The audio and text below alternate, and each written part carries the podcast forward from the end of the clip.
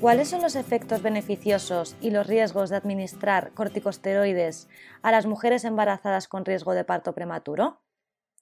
Una de las primeras revisiones Cochrane estudió los efectos de los corticoides en las mujeres con riesgo de parto prematuro y se elaboró a partir de una revisión aún más antigua.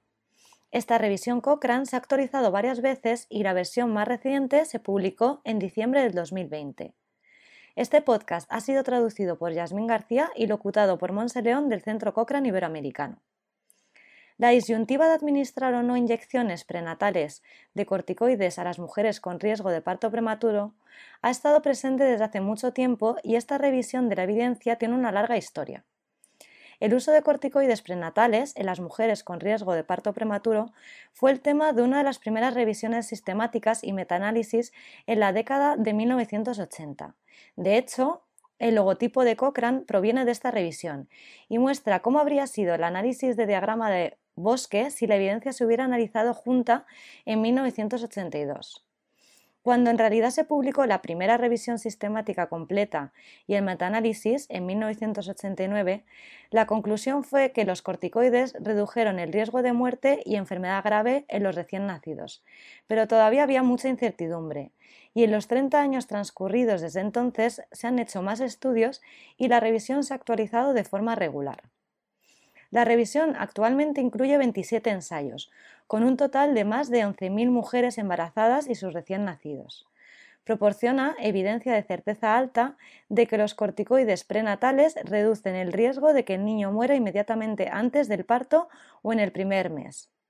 También hay evidencia de certeza alta de que los corticoides prenatales reducen el riesgo de que el recién nacido presente dificultades respiratorias graves y que hay poco o ningún efecto en el peso al nacer se analizó el riesgo de muerte materna y la infección y se encontró que probablemente hay poca o ninguna diferencia entre las mujeres que reciben corticoides y las que no lo hacen. Se dice probablemente poca o ninguna diferencia porque la certeza de esta evidencia es moderada, en contraste con la evidencia de certeza alta que se encontró en los desenlaces principales en los recién nacidos. En las versiones anteriores faltaba evidencia de lo que sucede en los países de ingresos bajos y medios. Hasta hace poco, la evidencia disponible generalmente provenía solo de países de altos ingresos, pero ahora se ha podido agregar una cantidad significativa de datos de ensayos en contextos de ingresos más bajos. Esto demuestra que los resultados son muy similares a los de los ensayos en los países de mayores ingresos, por lo que se puede tener confianza en las conclusiones y más seguridad en que los hallazgos son aplicables a una amplia variedad de contextos. A pesar de que se han hecho muchos progresos, todavía hay algunas cosas que no se saben.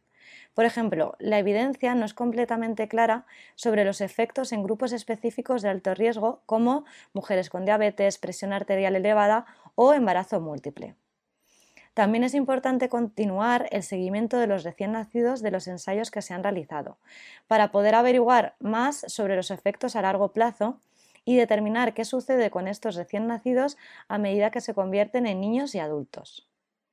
Si deseas saber más acerca de esta evidencia, la revisión está disponible en línea y se puede encontrar en la biblioteca cochrane.com escribiendo corticosteroides prenatales y parto prematuro en el cuadro de búsqueda.